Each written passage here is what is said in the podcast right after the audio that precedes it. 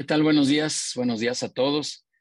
Un gusto de iniciar otra sesión más de webinar, de estos webinars de los viernes con estos empresarios madrugadores que de verdad les agradezco, como siempre se los estaré diciendo, les agradezco mucho que estén por aquí presentes, eh, escuchando y recibiendo este contenido que con mucho interés y con muchas ganas les queremos compartir. El día de hoy con, con, nosotros aquí Pilar Brogueras. Pilar, te agradezco mucho de verdad que madrugues con nosotros, que vengas a compartirnos que vengas a platicarnos. Tuve la oportunidad de escucharte en una sesión por ahí de, la NAWAC, de la que somos eh, compañeros, evidentemente no de la misma generación, Pilar, lo advierto, pero que somos compañeros y que, y que con, con, con mucha profundidad, también con mucha claridad nos compartiste temas del factor humano, del talento humano. Así que muy agradecido porque estos temas son recurrentes aquí en la comunidad de, de People and Business, qué hacer, qué no hacer, cómo contratar, a quién retener. Decíamos en privado, Pilar, que de repente estamos queriendo contratar a un Superman, dicho coloquialmente, y también dicho coloquialmente, pagarle tres pesos para que el Superman hasta vuele. Y eso se vuelve complicado. Hay que aterrizar muy bien el concepto de quién queremos traer, para qué lo queremos traer, una serie de cosas. Y eso es lo que nos vas a platicar hoy, Pilar. Nuevamente te agradezco mucho y buenos días por estar aquí. No, muchísimas gracias, Yudiel, a ti y a tu equipo por invitarme a participar. Muy emocionada de lo que pueda aportar en este, e, este gran tema que a todos nos atañe, como es el capital humano. Sí, súper. Pues muchísimas gracias, Pilar. Este, repito, gracias por, por levantarte tempranito y venir a compartir. Danos chance de dar unos cuantos avisos generales y ahorita ya nos arrancamos con muchísimo gusto. Y para iniciar, Neftalí, eh, por favor, te cedo ahí la palabra y si nos, compartes ahí los avisos que tienes, si eres tan amable.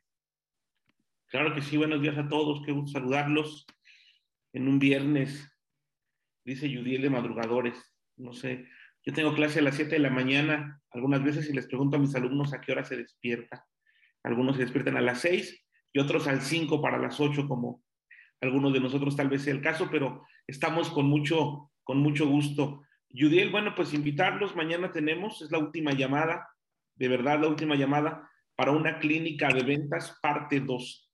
Estos conceptos que veremos mañana son completamente nuevos e inéditos en esta clínica de ventas, por eso es la parte 2, bajo la premisa de que solo se mejora lo que se controla, solo se controla lo que se mide, solo se mide lo que se identifica y solo se identifica lo que nos interesa Bajo ese ánimo de la mejora continua, pues en la clínica de ventas parte 2 se hablará de KPIs de ventas, de cómo medir, cómo establecer indicadores de eficiencia, indicadores clave, cómo tener un sistema de indicadores para medir las prospecciones, las conversiones, la efectividad del ticket promedio, diferentes ratios que permiten que se pueda saber bien si estamos vendiendo correctamente. Le hemos titulado también vender más, más, pero vender mejor. Y también hablaremos de la administración y la gestión de la fuerza de ventas, cómo darle fortaleza tanto al equipo como al equipamiento, cómo contratar vendedores, cómo capacitarlos. Todo eso se verá mañana en la clínica de ventas parte 2, que además, bueno, tendrán los plus de repasar lo de la clínica de ventas parte 1, que es prospectar, segmentar el antes, durante y después del proceso de ventas. Es la última llamada, es una clínica más de People and Business y será mañana de 9 de la mañana a 3 de la tarde. Ya hay personas de diferentes empresas, de diferentes estados, así que será, siempre es un buen, buen espacio también hasta para el networking. Entonces, esto lo tendremos mañana. Por favor, comuníquense con Denise, que es quien coordina las labores de las clínicas y todos los entrenamientos que tenemos en People and Business. Tengo la fortuna de ser el instructor y todos los temas están listos. Soy profesor de algunos diplomados de ventas en diferentes universidades y también trabajando para diferentes empresas desde los hoteles Azul Ixtapa, Camino Real, hasta Coca-Cola FEMSA y sus fuerzas de ventas. Entonces, con mucho gusto los esperamos mañana. No se lo pierdan, hay que aprender a medir. Eso es por un lado, Judiel, y por otro lado, pues tenemos el tradicional y acostumbrado eh, lunes de networking, las sesiones que tenemos todos los lunes que corresponden a un espacio en el cual hay relacionamiento productivo. De pronto nos dicen, es que yo no voy a ir a vender. Bueno, pues no, no vengan a vender, vengan a encontrar socios comerciales, aliados estratégicos. Este lunes, 29 de noviembre, ya para cerrar este penúltimo mes del año, de 6 de la tarde a 8 de la noche tenemos una reunión dinámica, interesante, de mucha camaradería, muy productiva, cada vez salen más y mejores negocios. Por acá estará Luis, Luis Oropesa, Gustavo Escobar, Mario Aguilar, Cecilia Vega, Hugo Medrano. Parece la alineación de la selección mexicana, pero miren, Leticia González, Julieta Cabrera, Isabel García, Lucero Juárez, Eric Rivera, todos ellos de diferentes empresas. Son empresas que presentan hasta por cinco minutos qué son, qué hacen y qué están buscando. Evidentemente, clientes y más dinero, porque a todos nos gusta el dinero y nos gusta gastárnoslo, pero lo que están buscando son socios, personas que vayan con ellos, que, que bajo esta filosofía de ganar, ganar, y bajo esta filosofía de People and Business, de conectar experiencias empresariales, podamos trabajar con estas empresas, Grupo Ancar, Grado Cero, Evotec, Intermanagement, CIE, Inverimóvil, Terapeuta, Progresa, el IDESPA y el Corporativo Fiscal ERF. Todas ellas presentan por cinco minutos, pero hay una empresa que es la estelar de cada lunes y en este caso corresponde a Dolphin Shop de Jesús Escudero. Ellos presentan por 10 minutos. Todos aquellos que sean parte de los consejos ya de People and Business tienen derecho de estar en este networking y todos aquellos que quieran ser invitados, por lo menos una sesión, les abriremos la puerta y no les preguntaremos de dónde viene. Así que, por favor, eh, en este caso, si alguien quiere participar ya el próximo lunes como invitado en la sesión de networking y presenciar cómo es que trabajamos, las dinámicas que tenemos, por favor comuníquense con Fanny Plata, que es quien coordina, quien coordina este networking. Por favor, tanto con Denise, en el caso de las clínicas y los consejos, como con Fanny en el caso de estas sesiones de networking. Ellas son las encargadas especiales, por favor, contéstenle los teléfonos porque luego nos dicen, es que no nos contestan.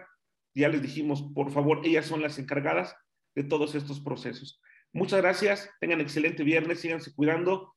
No los quiero espantar, pero viene una ola más fuerte que dicen que está siendo muy pesada allá en las Europas, como decía mi abuelita. Gracias, Judiel. Buenos días a todos, cuídense. Muchas gracias, amigo.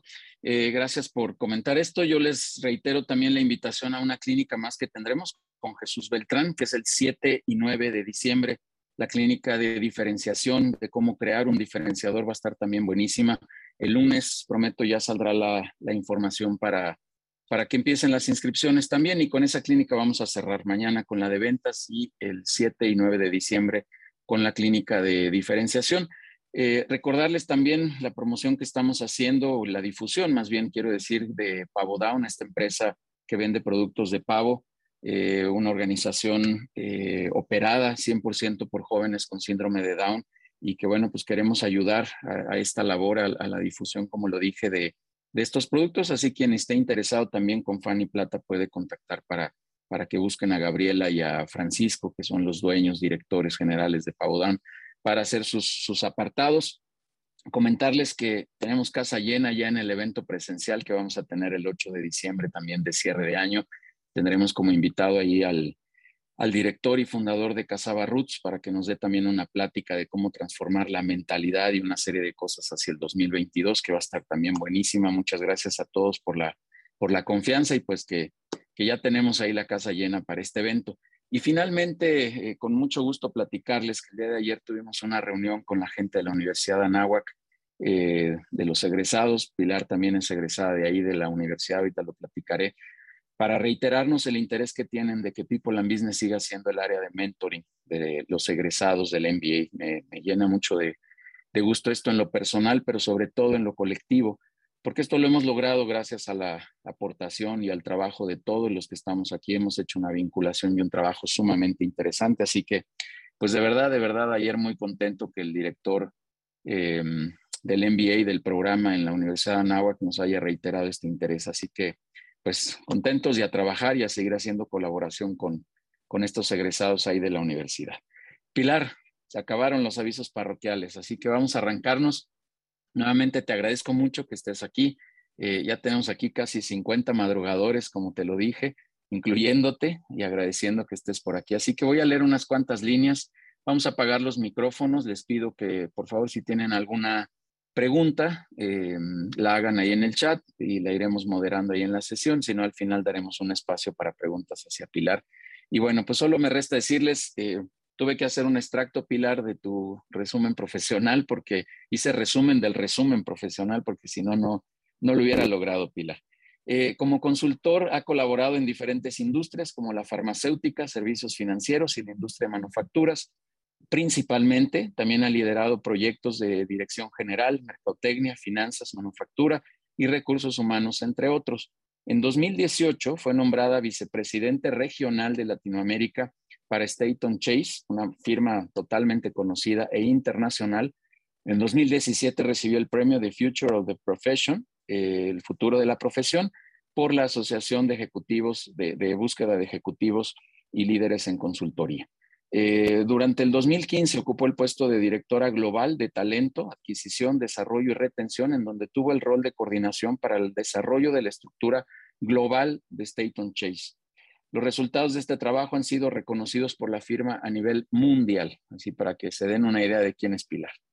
Y finalmente cuenta con un MBA en alta dirección, del que compartimos, ya dije que no de la misma generación, pero ahí, ahí estuvimos eh, un máster internacional en liderazgo por EADA, eh, una universidad del Business School en España, y es licenciada en comunicaciones por la Universidad Iberoamericana. Está certificada por eh, Cornell University en Estados Unidos y tiene un diplomado en recursos humanos por la Universidad Iberoamericana. Muchísimas credenciales y muchísima experiencia, sobre todo Pilar. Así que adelante este espacio Gracias de nueva cuenta por venirnos a compartir este tema tan interesante del talento humano. Adelante, Pilar, muchas gracias. Muchas gracias, Joel. Eh, un gusto estar aquí y platicar con todos ustedes. La verdad es que cuando, cuando me buscaste y un poco peloteamos que qué podríamos platicar, eh, yo viniendo de una pyme y les cuento un poco la historia para que tengan contexto ahora para, para hacerles una breve presentación. Este, nos dimos cuenta que las pymes realmente tienen muchos problemas para todo el tema de talento en todas las compañías, pero las pymes sufren más, ¿no? Eh, por escasez de recursos, por falta de personal, por una serie de cosas que hace mucho más difícil todo este desafío de seguir adelante y seguir creciendo, ¿no? Entonces, eh, les cuento, voy a compartirles una presentación y ahí, a ver si todos la pueden ver. ¿Ya? Súper, está listo. Perfecto. Este, pues, si quieren, antes de empezar, eh, esta empresa la empezó mi papá hace veintipico de años. Em, él, venía de recursos humanos, había tenido una formación primero en publicidad, después acabó en recursos humanos, al final decidió emprender en esto y, eh, hizo una asociación con una empresa internacional para traer esta marca a México, ¿no? Que es Stanton Chase y, de esta manera poder apalancar muchas cosas que las pymes luego sufren mucho para tener esta presencia como internacional, entonces apalancar know-how, eh, negocio que se puede traer desde otro lado. Entonces, desde ahí tuvo esta visión eh, de alguna manera de, tratar de, generar una estrategia como mucho más consolidada que simplemente estar a nivel local. Entonces, e, es ahí porque van a entender el nombre de Stanton Chase con una presencia global, como, como verán por aquí, tenemos presencia prácticamente en todo el mundo, en 50 países, con más de 70 oficinas, ranqueados entre los 10 mejores del mundo. Somos una firma de, de búsqueda y selección de ejecutivos eh, especializada en alta gerencia y la mayor parte de nuestros clientes son recurrentes. Pero por otro lado, somos empresas, eh, somos emprendedores locales afiliados a una marca, funcionamos con una especie de federación. Entonces, de alguna manera tengo una combinación un poco peculiar porque trabajo para grandes corporativos dándoles el servicio de búsqueda y selección de ejecutivos y evaluación también. Y por otro lado, tengo una pyme, ¿no? Entonces, e, e, esto ha sido súper interesante en el camino, ver las diferencias y los grandes retos que, que, enfrentan las compañías. Y, y, y, bueno, para darles algunas cifras, siempre pensamos como el talento, ¿no? Es que es carísimo contratar gente y, este, quiere que le dé muchísimo, que la compensación sea sumamente alta, todo el proceso de selección me demanda. Es cierto, es cierto que es costoso, pero al final del día creo que tenemos que verlo como una inversión. El 30% de la compensación del primer, del primer año del candidato es prácticamente lo que gastas cuando haces una mala contratación. el costo es realmente alto y aquí se van combinando toda una serie de ingredientes, eh, como puede ser el tener un mal proceso de onboarding, eh, cuando la gente se va, todo lo que pasa con el equipo, quién tiene que entrar a hacer el rol que esta persona dejó, eh, un deterioro para el servicio al cliente si son áreas que, que están en la primera línea, eh, riesgo de demandas, horas invertidas revisando currícula, todo este proceso que invertimos realmente tiene un costo muy alto. Entonces, creo que una de las primeras cosas que nosotros tenemos que analizar como pymes es tenemos que tener un proceso de búsqueda y selección muy claro y no estoy diciendo cosas muy sofisticadas, pero de alguna manera tener un responsable, tener un proceso delineado para de esta manera tratar de mitigar los riesgos que puedan presentar en una mala contratación. ¿no? Entonces, esto es importante que piensen en estas contrataciones. Yo creo que en la contratación como un, como un embudo. Entonces, entre vayamos haciendo y acotando y acotando y acotando y acotando, en el momento en el que hagamos una oferta, sabemos o tenemos mucho mayor seguridad que la persona que estamos contratando es la persona adecuada para la compañía. ¿no? Todo esto, sin duda, hay que meterle, este, hay que meterle mucho coco, hay que meterle algo de inversión y hay que meterle horas para poder establecer este, este proyecto, ¿no? Entonces, les quiero como visualizar, y, voy a hablar de dos partes que para mí son muy importantes eh, dentro del universo del capital humano, capital humano. Por una parte, que es la parte de la selección del candidato, o sea, que termina en una contratación, y por otro, la parte de la retención, ¿no? Y de manera muy, muy general, o sea, justamente no quise entrar en, en grandes profundidades porque entiendo que muchas veces no tenemos los recursos para hacerlo, pero sí que se queden con algunos ingredientes donde puedan ver dónde hay, hay, áreas de oportunidad dentro de sus compañías que pudieran aterrizar en, con, con, ejercicios muy sencillos. ¿no? Lo primero es una buena definición de perfil. Eh, y ahora me voy a meter un poco más al detalle, pero este es el proceso. Definimos un perfil, hacemos una publicación de vacante o ya sea a través de plataformas, bolsas de trabajo, nuestra misma área de recursos humanos, dependiendo qué tan grande seamos todo el proceso de evaluación, donde vamos a validar tres cosas. Si esta persona tiene liderazgo, si tiene un fit cultural y si hay una parte técnica, ¿no? Eh, es decir, si busca un contador, si sabe manejar este, IFRS, ¿no? Eh, eh, este, SOX, Oracle, cualquier em, este, herramienta de, de ERP, entre otras cosas, ¿no? Y así para cada puesto. El proceso de la evaluación y la entrevista aunado con la psicometría que puede sumar o no, todo depende de la profundidad que tengamos en esa entrevista, verificación de referencias y estudios socioeconómicos, y ahora voy a entrar un poco más en detalle esto, la entrevista como tal, o sea, y la, verificación de referencias y estudio económico ahí puede moverse un poco del lugar antes o después, y posteriormente, eh, pues la decisión de la oferta, ¿no? La oferta y la contratación, y una partecita que muchas veces en las pymes perdemos de vista y es muy importante que es el onboarding, que ahora lo voy a explicar con más detalle. Entonces, ¿qué pasa? Cuando yo tengo una definición, una definición de perfil o esta descripción de puestos, que no, no nos compliquemos. En Internet hay muchísimas descripciones de puestos, no tenemos que hacer algo sumamente sofisticado, pero sí entender cuál es nuestra estructura organizacional, identificar dónde están estas e, e, estos eh, cajas ¿no? de, en el organigrama de gente que nos va a aportar talento clave. Sabemos que siempre en las organizaciones tenemos un par de personas que son críticas para, para, para toda nuestra gestión. Entonces, tener también claridad en las competencias. De algo que decía Yudiel es muy importante. No, no podemos tener candidatos inventarnos puestos. No puedo tener un contador que tenga skills de venta, pero que además haga la parte de contabilidad, eh, perdón, sí, contador con ventas y además que sea responsable de la parte e-commerce y le reporte el equipo de supply chain. No, no, no, o sea, no vamos a encontrar nada en el mercado así. Entonces, tenemos que, porque se va a volver buscar una aguja en el pajar y entonces no estamos buscando puestos, estamos buscando personas, lo cual ya vuelve mucho más.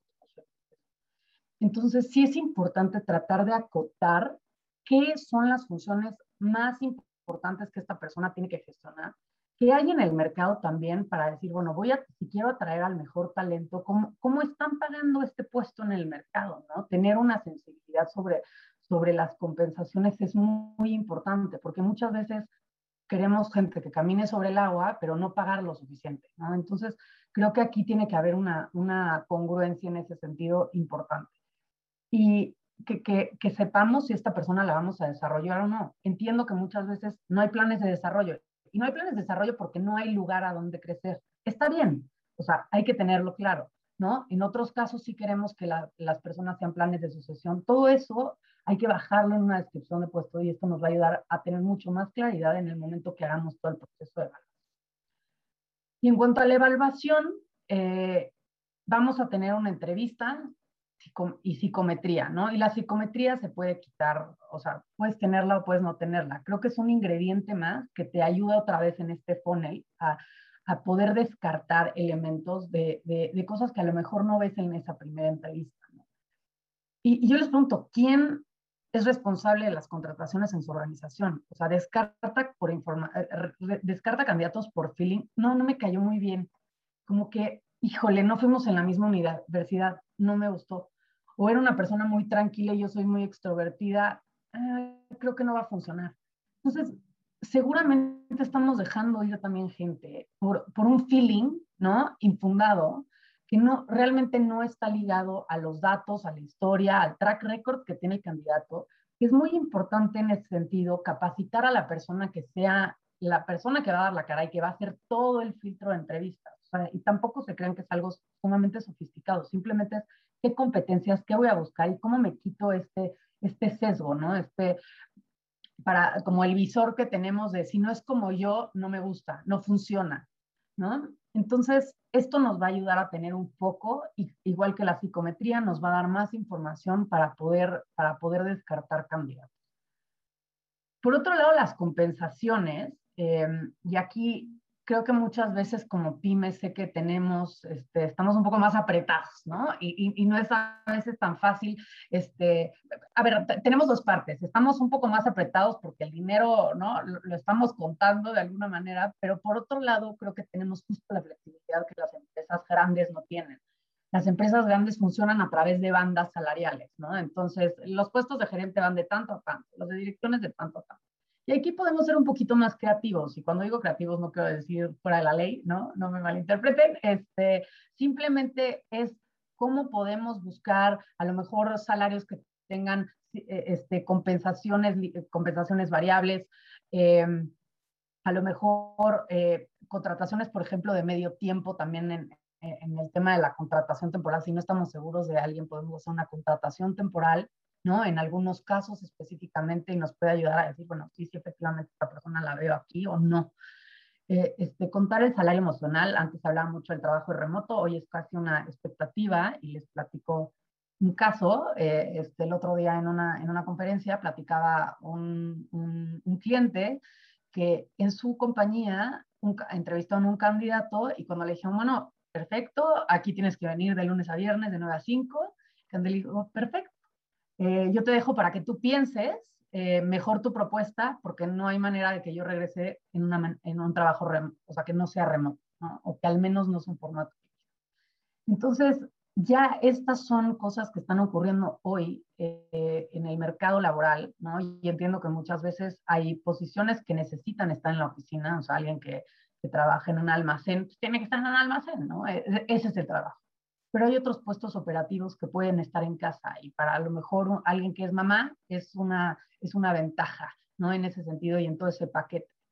Y también el salario emocional habla de capacitación, ¿no? Y me voy a meter un poquito más en el tema de desarrollo. Este, el salario emocional habla de, también del propósito de la compañía, de trabajar para alguien que, que, que, que haga algo por el mundo, ¿no? O sea, tiene diferentes aristas, pero considerarlo como parte del paquete que estamos ofreciendo. Y para que se den una idea, más o menos un candidato en los perfiles que yo manejo y tampoco debe ser sumamente diferente. Como promedio, la gente tiene una expectativa que al moverse de trabajo va a tener un incremento entre el 20 y el 30%. Entonces, e, eso es un parámetro. Entonces, hay, hay que también ver algo que es interesante para los candidatos, para que se queden, para que vean que hay una atracción este, hacia ellos, que la empresa está apostando por eso.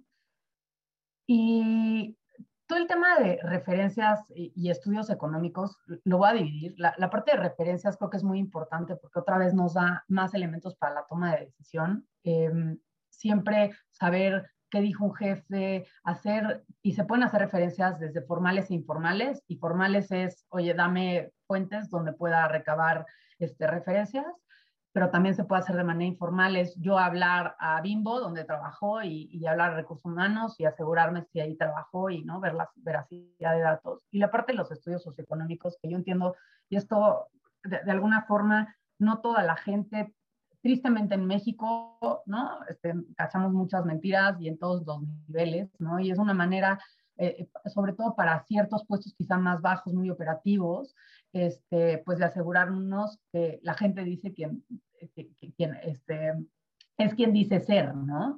Entonces, estos elementos también nos van a ayudar a validar que a la gente que estamos metiendo a la casa, sea gente confiable, ¿no? Y, y, y, y, no porque en papel se lea muy bien, hay historias este, de terror, yo les podría decir, eh, en ese sentido. Entonces, sí es importante hacer esta validación de, quién estamos metiendo y asegurarnos que a quien invitamos, porque se une un equipo, eh, somos empresas más chicas, ¿no? Todo es un poco más eh, familiar, digamos, en ese sentido. En el, en el entorno que, o el ecosistema. Y por otro lado, la parte del onboarding. Yo, yo creo que hay onboardings muy sofisticados, ¿no? Y, y, a lo mejor algunos de ustedes trabajaban en empresas internacionales en las que a lo mejor hasta les tocó viajar para capacitarse a los headquarters, etcétera, etcétera. Y entiendo que aquí no es el caso, pero creo que el tener una agenda de al menos dos días, eh, como muy formal, en el que una persona vaya, se presente, platique, entienda los procesos, pero como parte de un programa y no sea de, bueno, ahí ve y siéntate. Pues, a ver, busca a, a, Juan y que te cuente cómo, ¿no? O sea, realmente hacerlo como un proceso estandarizado para todas las áreas, para que desde el minuto uno esta persona pueda tener una, una integración y también un acompañamiento en estos, e, e, en estos primeros 90 días. O sea, de hecho, hay un libro que se llama como este, The First 90 Days, ¿no? Los primeros 90 días. Estos tres meses son críticos para que esta persona sea exitosa. Entonces es a lo mejor tener eh, sesiones muy cercanas a, a, la gente en, esto, en esta primera etapa, pero que haya un proceso de acompañamiento formal, más allá de las reuniones informales que se van este, gestando a lo largo de estos meses, eh, que sí sienta que, que sepa dónde están, dónde están las cosas, cómo funcionan las cosas, cómo opera, si hay reuniones, si no hay reuniones, cuáles son las expectativas, cuáles son las formas de trabajo de, los diferentes, de las diferentes áreas. Creo que eso hace y con mayor y con menor complejidad, dependiendo del tamaño de la posición, eh, hace una diferencia importante. Y, yo creo que a veces estamos muy atados al día a día, que le damos poca prioridad a, este, a, esta parte y, es muy importante. Entonces, eh, algunas ideas eh, de, de, cómo podríamos mejorar un poco como pymes esta, este proceso, ¿no? Desarrollar descripciones de puestos con competencias y con mucha claridad, asignar compensaciones de acuerdo al mercado, eh, utilizar firmas de reclutamiento, no es que aquí yo me esté vendiendo, pero muchas veces no tenemos los recursos internamente para buscar puestos muy especializados y utilizar, pueden ser firmas o gente que se dedique a reclutamiento especializado, que dan garantías y, les ayudan a, a, tener, si ustedes no tienen esta infraestructura, pueden utilizar esto como una muleta, es una buena alternativa al igual que la psicometría se puede contratar por fuera, eh, destinar un responsable que sea el proceso de, de, reclutamiento y capacitarlo. Y esto va a depender del tamaño de su organización. Si son empresas muy chiquitas o son empresas que ya tienen un buen tamaño, donde más o menos hay alguien de administración de personal que es el colador, bueno, ¿cómo podemos hacer esta capacitación? Eh, hacer este proceso de acompañamiento a través del onboarding que les decía y, y también poner un ojo, en, o sea, un, dedo en el renglón. Si tenemos problemas de rotación, también pueden ser problemas por malas contrataciones. Entonces, es muy importante cuando hacemos una mala contratación, puede ser como, como la manzana podrida, ¿no? Que de pronto se empieza como a, a permear, daña al equipo, este, tiene muchas repercusiones y creo que ser muy juicioso en esta parte y tener un proceso acotado, eh, que no tiene, otra vez, no tiene que ser algo hiper sofisticado, puede ser algo sencillo, pero con claros mecanismos, descripciones, quién es el responsable, cuál es el proceso, pueden ayudarnos a tener, eh, ser mucho más exitosos en la contratación de la gente y por supuesto la permanencia. ¿no? Y luego, eh, hablando un poco de la retención y el desarrollo, o sea, yo creo que a veces en, nuestro día a día este, somos empresas que estamos como dejándonos la piel para buscar, este, eh, para vender, para eh, traer negocio y a veces perdemos un poco de vista a nuestro personal porque estamos atorados en tantas cosas y tenemos que hacer, somos como todos los, ¿no? Cuando, cuando somos pymes, y nosotros sí somos el puesto único en el que somos el abogado, el contador, el de recursos humanos, el de este, el de supply chain, ¿no? Y tienes demasiadas cachuchas, pero sí es importante tener estas sesiones de uno a uno con tu equipo y con tu talento clave particularmente, una vez cada tres meses, una vez cada seis meses, cómo vamos, cómo te sientes, qué ha pasado, ¿no? Y un poco más como de retroalimentación, más allá del estatus de la posición que, de, de, la posición que tiene, ¿no? Y de cómo va.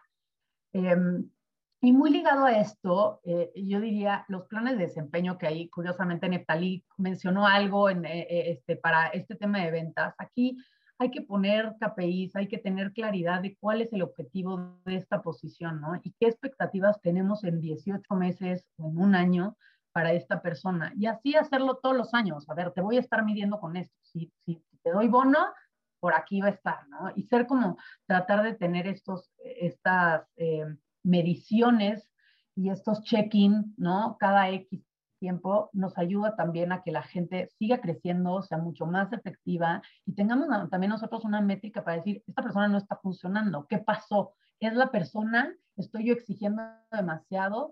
Este, o cosas que no están dentro de eso, o a lo mejor tengo que hacer un ajuste en la descripción de puesto porque resulta que yo, yo necesito a alguien que esté aquí, contraté a alguien que esté acá, ¿no?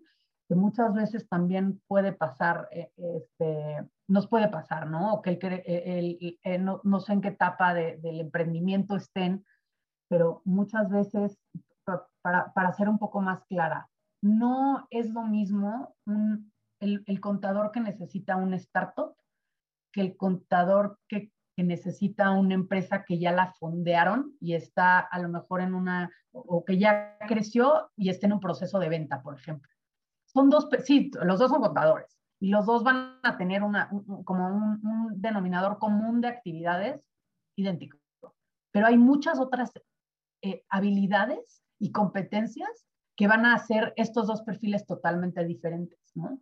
Esto ya quizás es un poquito más sofisticado, pero sí nos puede dar un poco el sentido del tamaño, ¿no? Y, en qué, y las competencias en qué nivel de sofisticación o de dominio están. ¿No? Necesitamos a alguien más junior que nos saque esto, esto y esto, necesitamos a alguien más estratégico y cómo estoy contratando con eso, ¿no? Y estos planes de desempeño nos pueden ayudar también a hacer ese track record. Y por otro lado, la parte de planes de desarrollo, eh, identificar al talento y desarrollarlo. Y esto hablo de decir, bueno, oye, yo quiero que llegues aquí, ¿cómo vamos a llegar? Hacer acompañamientos, contratar coaching, hacer planes de carrera, generar planes de sucesión. Eh, eh, si, esta persona puede crecer, si necesitamos que esta persona a lo mejor rote a otra área para que después regrese y tenga una visión este, mucho más amplia. Y, les cuento, por ejemplo, un ejemplo que justamente tenemos un proceso de coaching y estamos ayudando a una pyme. Eh, el director general me dijo, necesito una posición. Entonces, platicando con él, este, porque esta persona no me está dando el ancho, necesito alguien. era alguien para ponerle encima a esta posición yo creo que no necesitas a alguien encima. Realmente yo creo que esta persona no está teniendo el desarrollo suficiente en temas de personas. Y esta persona tenía muchos reportes, eh, era muy dura, no tenía gestión, era lo que se hace lo que yo digo, ¿no? Un poco, e, ese era el tema, y tenía muy operativa, sacaba la chamba de toda su confianza, pero no tenía esta parte tan estable. Entonces la metimos en un programa de coaching costó, al principio costó que esta persona como que entendiera dónde están las áreas de, de, de, lo que estaba buscando el jefe y cómo desarrollar, pero logró entender la importancia de conectar con su equipo. Entonces empezó a volver una persona mucho más cuidadosa de cómo poder conectar, cómo dar retroalimentación. Entonces, eso hace que todo el entorno y todo el clima de esa área y de las otras áreas con las que tengas que ver cambie. ¿No? Entonces les doy un ejemplo de una persona que él me decía, no la quiero correr. E, es buenísima en lo que hace, pero tiene un problema de actitud y tiene un problema de que no desarrolla gente. Entonces es una manera de también poder desarrollar talento que ya tenemos, que ya nos conoce, que nos gusta cómo trabajan, pero hay áreas que queremos como limar, ¿no? Entonces, bueno, e, e, ese es otro tema. Y, por, y, también las entrevistas de salida. Yo, por ahí dicen que la gente siempre deja a los jefes y, no a las empresas, ¿no? Eh, sé que a veces como directores generales es muy difícil hacer la entrevista de salida porque te van a decir, no, me ofrecieron otro trabajo, este, me dan más dinero, ¿no? Una serie de cosas, pero si, si tienen la oportunidad de que alguien más haga esta entrevista y realmente un poco indagar en los motivos, a lo mejor se sorprenden de las cosas que pueden aprender de su propia organización, este, de cosas que ustedes no ven, a lo mejor de jefes que no están teniendo la mejor gestión, este, de, de, situaciones que pueden estar pasando que no vean, o simplemente retroalimentación, decir, oye, ¿sabes qué? A lo mejor no le estoy pagando lo suficiente esta posición, a lo mejor le estoy dando responsabilidades que no normalmente voy a ver en el mercado, lo cual también hace complicado este puesto, etc. Entonces, creo que em, en ese sentido tenemos mucho que hacer las pymes y, para poder tener planes mucho más, pues mucho más, un poco sofisticados quizá de lo que, de lo que tenemos, que nos ayuden a no tener rotaciones, que nos ayuden a tener el talento adecuado en las posiciones eh, críticas. Y, y creo que en este tema también, perdón, de la capacitación, ahora recuerdo, a lo mejor me dicen, oye, es que es carísimo capacitar.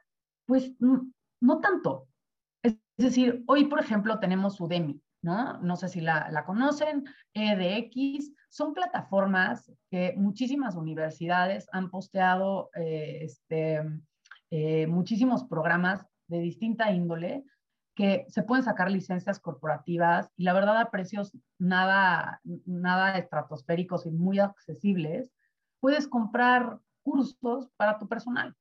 Entonces, creo que hoy con la tecnología estamos mucho más, eh, como mucho más cerca de poder hacer capacitaciones para nuestros equipos que pagar cantidades estratosféricas que en algún momento sí siento que veíamos, eh, bueno, no, yo no puedo pagar eso, ¿no? Yo no puedo mandar a toda mi, a toda mi equipo de ventas a un offsite en Arkansas, porque sí, ahí está el mejor curso de ventas para vender material industrial, ¿no?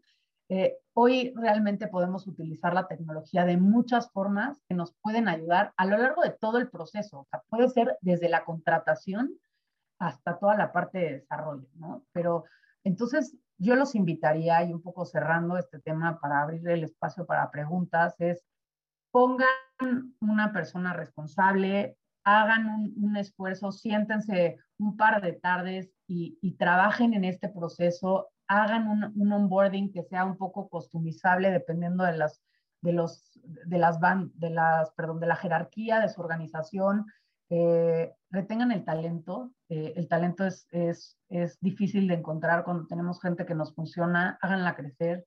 Eh, apuesten por ellos y creo que esa es la mejor manera de que sus organizaciones crezcan y sean mucho más exitosas en Eso, eso sería todo, Judy. No sé si quieres hablar, eh, abrir el, el, micrófono o el chat para preguntas, pero... Eh, sí, Pilar, vamos, vamos a ver si alguien escribe por acá alguna, alguna pregunta o se anima a abrir el micrófono. Te agradezco mucho y son muy, muy buenas reflexiones, en verdad, porque pues bien, bien dices, eh, yo, yo, lo dije en una expresión, queremos un Superman, pero pues dices que haga esto y el otro y aquello, y es que en las pymes, pues al no haber una estructura tan grande, habitualmente es mi percepción personal, Pilar, eh, pues, pues queremos que ocupen diferentes eh, funciones, por decirlo de alguna manera, ¿no? Y, bueno, pues ven y haz esto y aquello y aquello, y este, en una chamba cuando yo era más joven hasta bromeábamos de San Juan, también por las cocas te vas, ¿no? Este, porque pues hay, hay que hacer de todo. Y pues sí es comprensible, pero no es lo correcto necesariamente, ¿no? Entonces, creo que, creo que son muy buenas reflexiones en, el antes, durante y el después, que también es, es, una buena aportación la que nos das.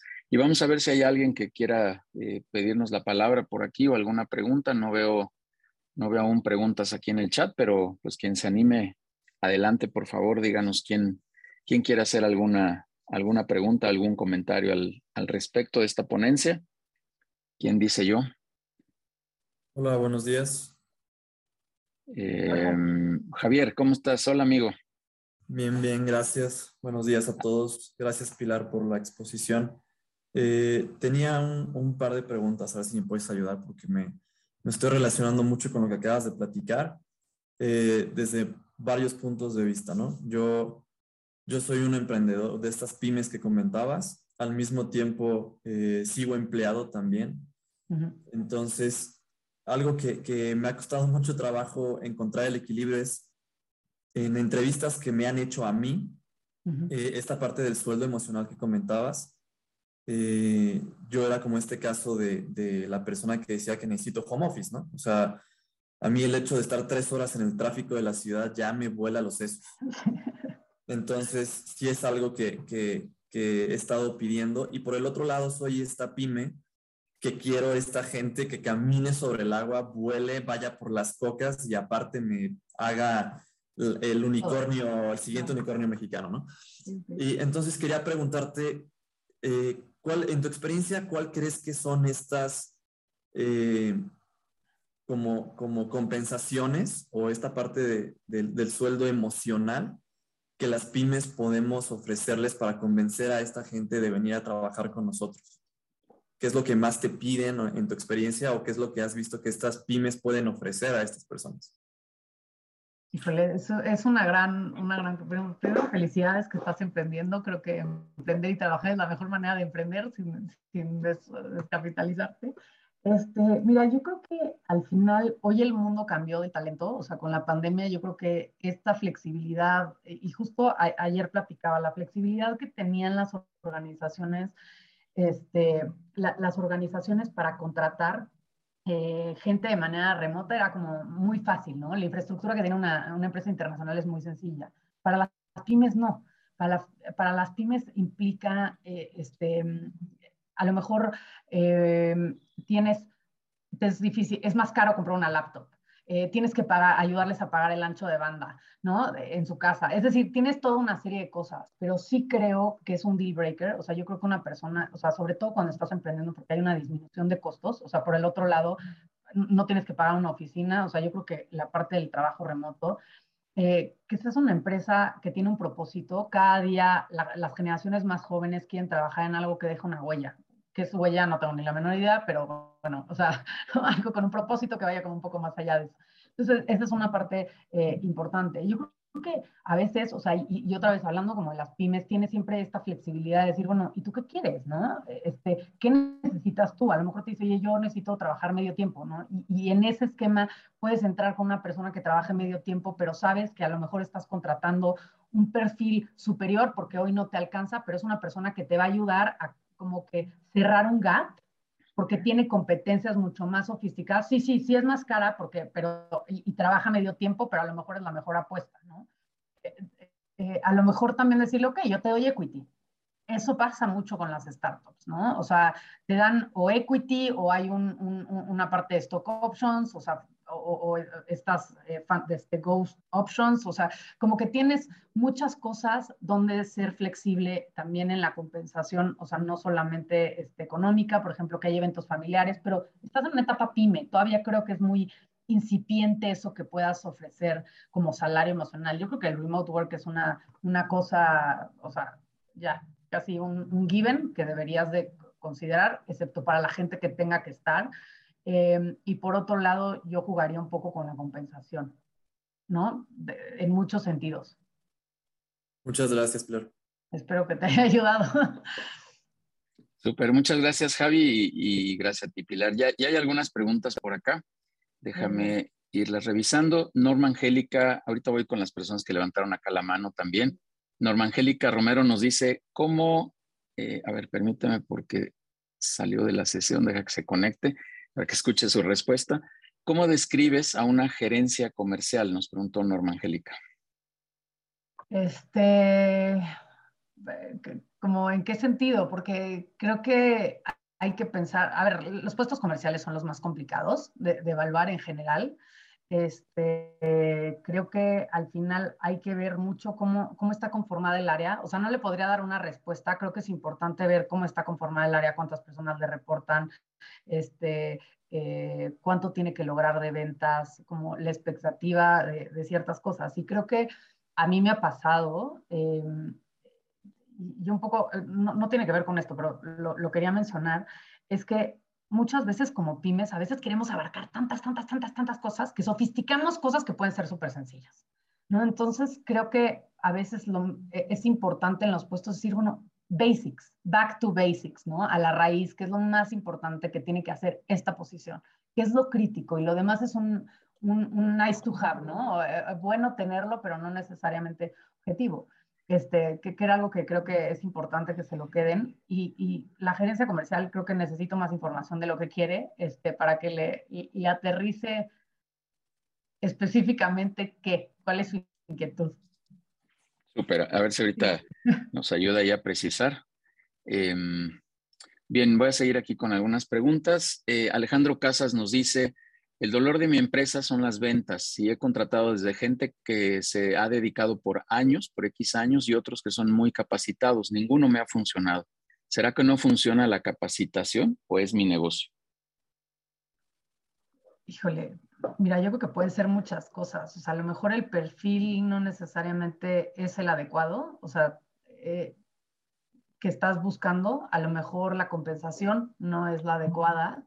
Eh, el tipo de venta y, por ejemplo, te pongo un ejemplo en cuanto a, la contratación, o sea, porque a veces pensamos, hay que pensar un poco fuera de la caja.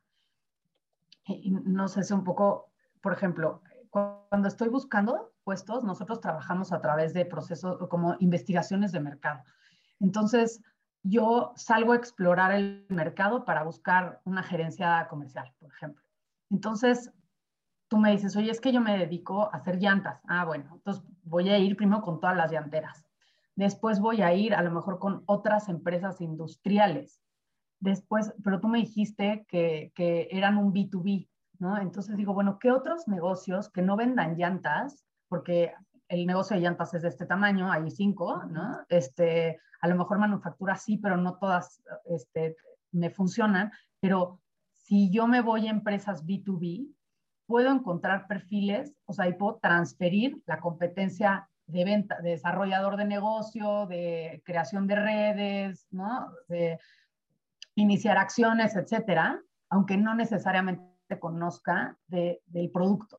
Entonces, como que yo te invito, y no sé si lo has hecho o no, a, a buscar a lo mejor en otras, en otras industrias perfiles similares que tengas tú que capacitar, sí, a esta persona en tu producto específicamente, pero que tenga eh, otras competencias o a lo mejor otra formación, ¿no? No es lo mismo la gente de marketing de consumo que la gente de marketing de una empresa industrial, ¿no? Todo, lo, todos hacen marketing, pero hay, hay diferencias, o sea, en el fondo de las, de, las descripciones de puesto, ¿no? Y de la manera de hacer el trabajo. Entonces, esa puede ser una, algo que veas para ver cómo está, cómo está funcionando.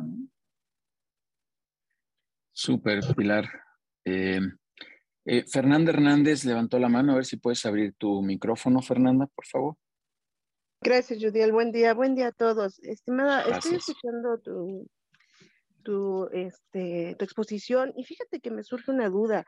Eh, hoy por hoy ha sido muy complicado este, retener al, empleado, como bien acabas de decir, aún y cuando des capacitación, ya la mentalidad hoy de los jóvenes eh, ya no es ese sentido de pertenencia que teníamos en otras generaciones.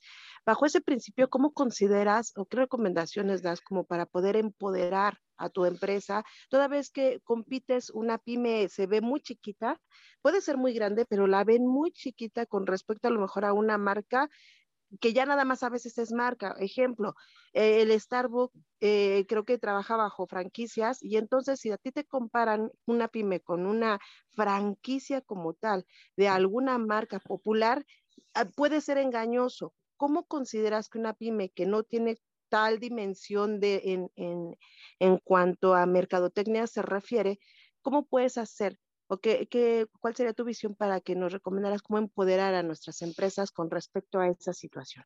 Mira, yo creo que yo, yo, siempre he dicho que las decisiones son bidireccionales, que la empresa te escoge a ti y tú eliges a la empresa, ¿no? Y es algo que a veces como pymes es así, pues estoy dando la oportunidad, ¿cómo me dice que no? ¿no? Entonces, eh, que, que tenemos que pensar que el otro también tiene que decidir, ¿no? Y tenemos que hacer una labor de venta. Entonces, creo que cuando tú tienes muy claro qué es lo que le vas a ofrecer al candidato, decir, mira, yo, yo, lo, yo, Pilar, lo que yo veo de una pyme es que puedes aprender, te da una, un perfil, en, en, un, en cierto puesto te da muchísima visibilidad. Vas a ser el delegado, el contador, el que lleva el café, el que, ¿no? Tienes una oportunidad, esto tiene dos aristas, puede ser muy bueno o puede ser muy malo, ¿no? Dependiendo de lo que quieras. Pero yo creo que hoy, con la inquietud que tienen los jóvenes o las generaciones más jóvenes, justo, esta posibilidad de decir, bueno, no vas a, vas a tener muchas oportunidades de rotarte, pero esto tiene que ser, o sea, te regreso la pregunta, ¿tienes un plan de rotación interno? O sea, porque esa también es tu venta. Cuando tú le dices al candidato, ok, perfecto, bienvenido, somos una empresa así, así, asado, esta es nuestra cultura y tal, te voy a invitar, a lo mejor muchas compañías lo tienen, que son planes de rotación, es decir, bueno, yo te voy a hacer crecer, ¿no? Porque yo creo que llegues a este puesto. Entonces, para que llegues a este puesto, te voy a, vas a estar en esta y en esta y en esta y en esta y en esta posición para después terminar aquí. Entonces, le vas a dar una experiencia, o sea, como que un poco el, casi, casi, te diría el candidato, es que me pagan por aprender, ¿no?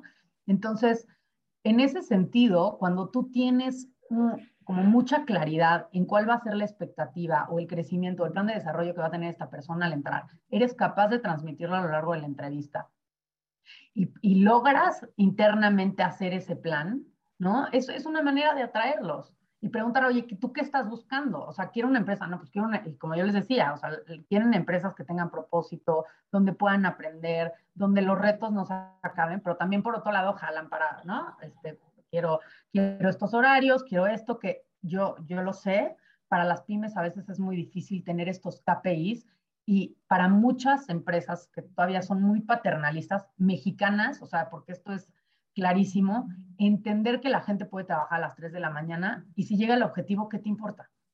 O sea, ¿qué, ¿qué, importa que esta persona trabaje a las 3 de la mañana? Digo, si lo mandas, lo traes a junta, tiene que estar en la junta, pero es decir, e, esa mentalidad como mucho más abierta es muy importante. Entonces, si tú logras internamente poner como en su lugar todo este tipo de cosas y transmitirlas a lo largo de la entrevista, creo que va a haber una reciprocidad en, en, en tú quererlo contratar y él, y él querer trabajar contigo, ¿no? O ella. Hecho, muchas gracias. Lo intentaré poner. Muchas gracias, Judy. El buen día a todos. Gracias, Fernanda. Gracias. Pilar, sigamos por acá y ya varias preguntas. Libertad de la Rosa nos pregunta, eh, en el tema de revisar referencias, ¿qué tan bueno o recomendable es hacer un estudio socioeconómico a tus candidatos y hasta dónde se vuelve demasiado intrusivo? Este, Mira, yo, yo, e, esta es mi, mi opinión. Yo creo que un estudio socioeconómico, cuando tú tienes gente, por ejemplo, este, choferes de camiones, eh, este, gente a lo mejor muy, muy operativa, pues es importante, o sea, eh, eh, es importante saber quiénes son, ¿no? Hay, hay muchos puestos en los que van rotando y es una manera de tener esta información. Hay unos que no son, o sea, digo, van a tu casa, te hacen una serie de preguntas y ya. ¿No? Los puedes tener o los puedes no tener. Yo creo que esto es lo que te funcione y lo que te aporte a ti conocimiento. Y en la parte de las referencias, yo sí creo que es súper importante hacerlas porque al final a nosotros nos ha pasado. A nosotros nos ha pasado con direcciones generales que hacemos, levantamos referencias y rechazamos, o sea, el candidato lo bajamos del proceso porque no son buenas las referencias. Entonces, sí es importante saber, y esto te diría a todos los niveles, ¿quién es? O sea, lo conocen en su casa, o sea, nunca en la vida habías visto a este candidato. Entonces, ¿quién eres? ¿No? Oye, este, fíjate que ah, estudié en la náhuac. Oye, Yudiel, ¿conoces a este señor? ¿No? Trabajó en la náhuac. Eh, como tratar de recabar esa información, creo que te va a dar mucha, muchas herramientas, este, información para, tomar una, para hacer una toma de decisión. Y creo que el estudio socioeconómico para mí hace sentido en puestos a lo mejor donde tengas eh, dudas, donde necesites esa información, donde a lo mejor este, corroborar ciertos datos o algo que no te hace con mucho sentido, o sea, no te diría, sería el estándar para todos mis empleados, ¿no? Súper. Esta, esta que viene, muy interesante la pregunta. Jorge Leaños nos dice, Pilar, ¿cómo das coaching a un dueño de empresa para que no contrate lo primero que pasa por la calle? Este, mira, yo creo que el hecho de que tengas un, y, justo hicimos un proceso de coaching, o sea, capacitamos una pyme en, entrevista, por ejemplo.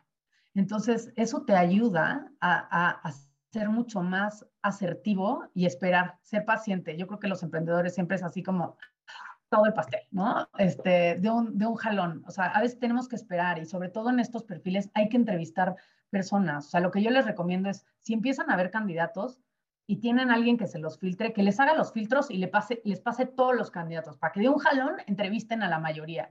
Porque si empiezan a ver uno por aquí, uno por acá, uno por acá, es más difícil y perdemos foco. Eso, eso creo que es uno. Em, el, el, hecho de que tú tengas una estructura, o sea, eh, un proceso atrás, va a hacer que no elijas al primero que aparezca. Que te gusta, lo palomeaste, pero ¿quién más? ¿Quién más? ¿Qué, más hay en el mercado? ¿No? ¿Dónde puedo, eh, este, a ver, no estoy viendo esto, ¿no? A lo mejor tener un cuadrito y decir, estas son las cinco cosas que tengo que buscar y que el candidato tiene que tener sí o sí. Bueno, si no la tiene aún, esperemos, veamos más. Ya sé que este está en la lista y si después de X tiempo no aparece nadie más, puede ser una buena contratación. Eso yo es lo que yo te diría.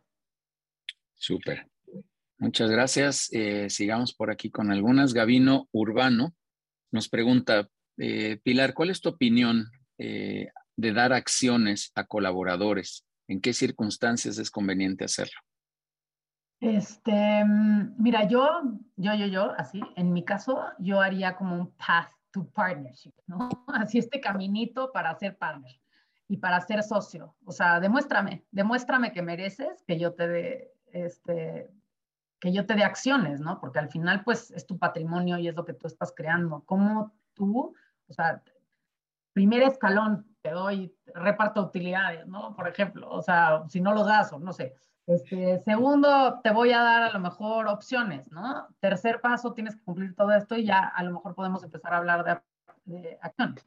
Este, entonces, yo haría un camino, eso, eso no llegaría así de, hola, bienvenido, aquí hay stock, pero es algo que podrías plantear un poco a lo que preguntaron al principio, este, que podrías plantear de, bueno, si llegas a todos estos objetivos, a lo mejor te puedo dar algo, ¿no? De esta naturaleza, o si tenemos tanto, te puedo dar una, un, beneficio, ¿no? Y también creo que eso, sobre todo esto, solo lo diría para el talento que de verdad son los, los top performers, o gente que te va a aportar, ¿no? Porque al final, pues estás tú enganchándote, te estás casando con ellos y el divorcio ya no es tan fácil, ¿no?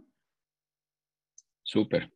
Eh, Hugo Medrano nos dice, el trabajo por objetivo, objetivos, en lugar de trabajo por tiempo específico. ¿Es una solución en estos tiempos de trabajo a distancia? Sí, yo, ay, híjole, me voy a ir muy malinchista con lo que le voy a decir, pero sí creo que el mexicano está muy, muy mal acostumbrado a estas horas sentado, ¿no? Y no necesariamente trabajar. Entonces, a mí el trabajo, a mí el trabajo por tiempo, o sea, salvo en algunos casos específicos, híjole, creo que no, necesariamente funciona. O sea, y, y, y, sí, y seguramente a ustedes les ha pasado en su empresa, ¿no? Gente que se va a las 1500 y no es productiva. Entonces, creo que en el momento en el que tú pones métricas y pones como claridad en los objetivos, él trabaja cuando... Y, es difícil, o sea, no estoy diciendo, o sea, es difícil para el jefe, o sea, el director, hacer ese, esa transición de decir, bueno, trabaja cuando quieras y cuando le escribes que no esté disponible, pero te llega el objetivo, creo que tienes que encontrar el punto medio donde tú te sientes cómodo, pero si esta persona del ancho ya, si es como trabaja, ¿cómo pueden encontrar, eh, eh, tener un punto de encuentro en el, ok, perfecto, tú te puedes desaparecer, pero al menos quiero que tengamos sesiones, este, esto y esto, ¿no? Entonces sí creo que es mucho más benéfico tener un sistema de KPIs o objetivos que trabajar por hora, al menos que sea específicamente algo que haga sentido que te trabaje por hora, ¿no? O sea, que cubra la tarea o, la expectativa. Súper. Listo, sigamos. Ya quedan como dos, Pilar. Este, no te preocupes, eh, y, y, vamos cerrando. Gracias. Eh, Miriam Iturbide nos dice, bueno, te felicita por, por la información. ¿Hay algún parámetro o tope para invertir en el personal operativo? En pocas palabras, se paga, se paga incentivos por productividad, pero no hay calidad y compromiso. Híjole, pues yo creo que ya me metería en territorios no conocidos, que seguramente Yudiel te puede ayudar más, pero sí, o sea, al final tienes que, tienes, que poner un presupuesto en el que te vas a, en el que vas a invertir en, en, ese sentido, para, tanto para las compensaciones, por eso también es importante evaluarlas, o sea, dependiendo del tamaño de las compañías. O sea, yo creo que puede ser creativo cuando son pocos, cuando ya son más, ya empieza a tener otro peso totalmente diferente que era lo que les decía de las bandas salariales, ¿no? Y, tampoco es que puedas eh, ni tener una cantidad mayor a la que te genera el área de, inversión para la capacitación, ¿no? Entonces sí creo que tiene que haber un equilibrio y honestamente no te sabría decir una cifra, creo que este, a lo mejor el equipo de Judiel te puede orientar un poquito más en ese sentido, pero, pero habría que hacerlo y hacer un análisis porque no está, si, a lo mejor si las compensaciones no son las correctas, ¿no? O no estás incentivando donde tienes que incentivar. Súper. Muchas gracias y sí, ahí buscaremos a Miriam para tener ahí alguna conversación. Eh, Adriana Robledo nos pregunta, ¿es válido por temas económicos de la empresa reducir personal y dar más funciones a los que se quedan sin ninguna compensación económica? ¿Y qué otras formas pueden ayudar a compensar? Híjole, este, yo sé que todos en la pandemia, o sea, nos vimos en situaciones como muy complejas. O sea, yo creo que puede ser válido por un tiempo, no creo que debería de ser indefinido, ¿no? O sea, y, y, y por ejemplo, nos ha pasado candidatos que, no sé, gana 100 y le ofrecen 80. Yo te pregunto, ¿tú te moverías? ¿Tú aceptarías que te duplicaran el trabajo y no te, no te dieran un reconocimiento económico? Em, yo creo que la línea es bien delegada y creo que eventualmente si es algo acotado de tiempo por una situación en la, a ver, se redujo, estas son las, eh, vamos a hacer esto por un periodo de tanto tiempo y después, o sea, tiene la empresa la intención de contratar, o sea, creo que ese debería de ser eh, eh, eventualmente el camino, ¿no? O, o, de plano, como, como yo les decía, buscar tecnología o buscar la manera de simplificar las actividades. Y yo se los digo, por ejemplo, en mi, o sea, en mi negocio, ¿no? Hacíamos muchísimas cosas y dijimos, hay que parar de hacer, o sea, tuvimos que hacer un recorte Vamos a parar de hacerlas, vamos a utilizar esta infraestructura que ya tenemos y vamos a cambiar la, la manera, por ejemplo, de gestionar los reportes que le damos al cliente. Tanto remedio. O sea, al final utilizamos como la, la infraestructura instalada para poder hacer ciertos cambios y simplificar y decir, ¿esto le, le genera valor al cliente? No. Bueno, se va, ¿no? Esto le genera valor, esto se tiene que quedar, ¿no? Entonces, eso creo que es súper importante para, para hacer esta, esta evaluación, pero en el largo plazo yo te diría, eh, creo que debería de tener un, un, tiempo o vas a reventar al equipo y van a acabar renunciando, ¿no? Súper. Em, listo, creo que nos queda una más, Pilar. Eh, María Solorio nos dice, ¿en dónde se encuentran los eh, rangos de compensaciones para las diferentes posiciones para saber si está siendo justo en una propuesta? Mira, yo creo que, a ver, esta es una pregunta, pero digo, hay empresas que se dedican específicamente este, a, todo el tema de compensación, pero la verdad son carísimas. Eh, yo creo que te puedes, a ver, así, y como creativamente, o sea, a lo mejor algunas asociaciones, si son miembros de algunas asociaciones, muchas de ellas trabajan, tienen este tipo de, de cosas porque algunas tienen bolsas de trabajo, es una manera de acercarse. La otra es simplemente pónganse a buscar pónganse a buscar las publicaciones de vacantes similares a las de su empresa en Lucas 5 Manpower, Adeco, este, todas estas posiciones, e, estas plataformas y calibren, a ver, aquí este cuate qué responsabilidades tiene, estén tanto, ¿no? Y es una manera también de ver cómo está el mercado y qué están pagando y qué prestaciones. Entonces, si no tienen dinero para pagar estas, eh, eh, este, estas compensaciones largas, que la, Mercer hace una muy grande de encuestas este, salariales, pero cuestan este, una, una importante cantidad de dinero, acérquense a las cámaras y busquen en las plataformas para poder calibrar en cuánto están los ¿no? Así de mi competencia tal, bueno, pues como cuánto, más o menos cuánto están pagando por esto. ¿no? Eso les va a dar un buen parámetro para, para hacer ofertas más atractivas y más acorde a lo que el mercado paga. Eh, Súper, Pilar. Sí, yo, yo también hace algunos años, déjame complementar un poquito, yo también recomendaba eso, ¿no? Y busca, busca simplemente en las publicaciones que hay. Me voy a delatar otra vez con la edad, Pilar, para que te rías. Pero pues antes que buscabas en el periódico y que podías encontrar ahí algunas, ahí, ahí busca en el periódico y hay mucha información. Ya esa es una especie de estudio de mercado de manera muy, muy práctica, muy, este, muy, muy fácil, digamos, es, es, mi opinión, incluso hasta para los candidatos también yo les he dicho, oye, pues ahí podías agarrar información de otras empresas, mandar información, este poco de, espionaje, dicho coloquialmente, pero, pero creo que es válido, ¿no?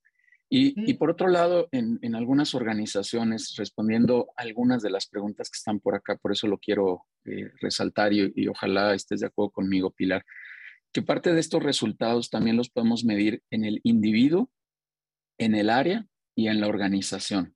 Y, tiene que ver unas con las otras, porque un individuo muy bien pagado, muy bien compensado, pero una, con una empresa que está en quiebra, estoy exagerando, me estoy yendo a los extremos, no, no tiene lógica, ¿no? O sea, está bien, estás haciendo tu trabajo de manera correcta, habrá una compensación en esta parte, un reconocimiento en esta parte, pero la organización necesita crecer a más, tiene que ir a más, tiene que obtener un resultado mayor, ¿no? Porque pues no hay ventas, no hay esto, pero resulta que tres personas están exageradamente bien premiadas.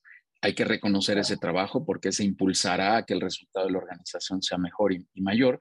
Y también en el área pasa exactamente lo mismo, ¿no? Eh, eh, eh, difuminas un poco la, la efectividad y la no efectividad de algunos colaboradores cuando evalúas al área completa. De repente entre las áreas también hay estos temas de pues yo te ayudo, Pilar, pero Pilar nunca me ayuda a mí, y entonces, y, ah, ta, ta, ta, pues si hacemos una evaluación grupal y hay un resultado grupal, todos sumamos al mismo, al mismo equipo, ¿no? Este, recién acabo de entrar a una tienda, eh, no voy a decir el nombre por tener cuidado, pero me decían que ahora las comisiones las tenían de manera grupal, ya no de manera individual. Y, y, que eso ha fortalecido un poco el decir, bueno, oye, ya nos ayudamos entre todos y todos sumamos una, a una bolsa, a una misma bolsa, y todos vamos generando un poco más de dinero. Y, me decía esta persona con quien platiqué que, este, que ha visto incrementado su, su, ingreso. ¿no? Eh, por último, eh, Pilar, quisiera aprovechar también, ya que tomé el micrófono, comentar y no, no en forma de comercial, pero sí de, de complemento, que las próximas sesiones que estaban publicadas ahí en, la, en el banner de la entrada, eh, la próxima semana tendremos a Guadalupe Aguirre hablando del, modelo de economía circular. Este es un concepto ahí aislado, nuevo, que muchos no conocen y que de, verdad creo que puede ser de, mucha utilidad entender qué significa esto de la economía circular. La verdad va a estar buenísimo. Pero las siguientes dos semanas eh, vamos a tener una sesión con Joaquín Peña, un especialista justo, Pilar, en temas de indicadores para el negocio, de KPIs, cómo definir indicadores en el negocio que es otro tema sumamente eh, repetitivo, recurrido, este, etcétera, que, aquí decimos en las juntas de consejo, oye, ¿y cuáles son los indicadores? Y ponle indicadores y, mide el negocio a través de indicadores y de repente ponemos unos que pues son terriblemente inalcanzables, otros que verdaderamente los alcanzas con, con los ojos cerrados. Entonces, vamos a hablar con, con Joaquín de este tema que va a estar buenísimo.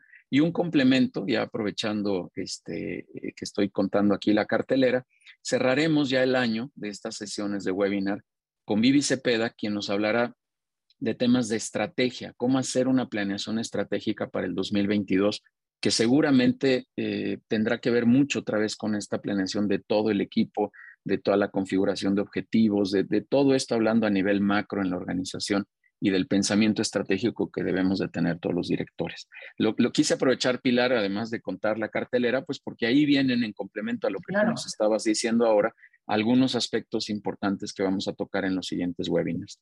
17 de diciembre, ahí pausaremos por este año eh, los webinars para ya ir a las festividades y estar tranquilos, no hacer los que se levanten tempranito y, y que puedan descansar ya esas semanas. Y bueno, Pilar, pues eh, no, no me quedaría más que agradecerte eh, con este reconocimiento virtual, digital, mandándote un, abrazo, un aplauso, eh, agradeciendo de nueva cuenta que hayas venido aquí a compartirnos todo este, todo este contenido, esta información.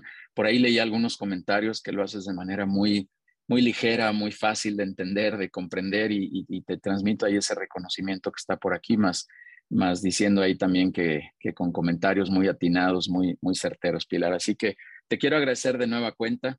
Nos estaremos viendo por ahí en la Universidad de Anáhuac, este, ahí en las tareas que tenemos en, en conjunto. Y bueno, pues este es tu espacio y que esta sea la primera de muchas otras visitas que tengamos aquí en, en esta comunidad, Pilar. ¿Nos quieres hacer algún comentario de cierre? Sí, no, muchísimas gracias. La verdad, un gusto platicar. Espero que esto, justo la intención fue hacerlo muy didáctico, como ahí decían, y muy este, simple y, no, no, no, sofisticar el proceso, pero sí poner un proceso que nos pueda ayudar, porque el capital humano es lo más importante, ya sé que nuestras empresas se muevan. Y, y bueno, agradecerte nuevamente a ti y a tu equipo por, por esta gestión y espero tener la oportunidad de platicar nuevamente con ustedes.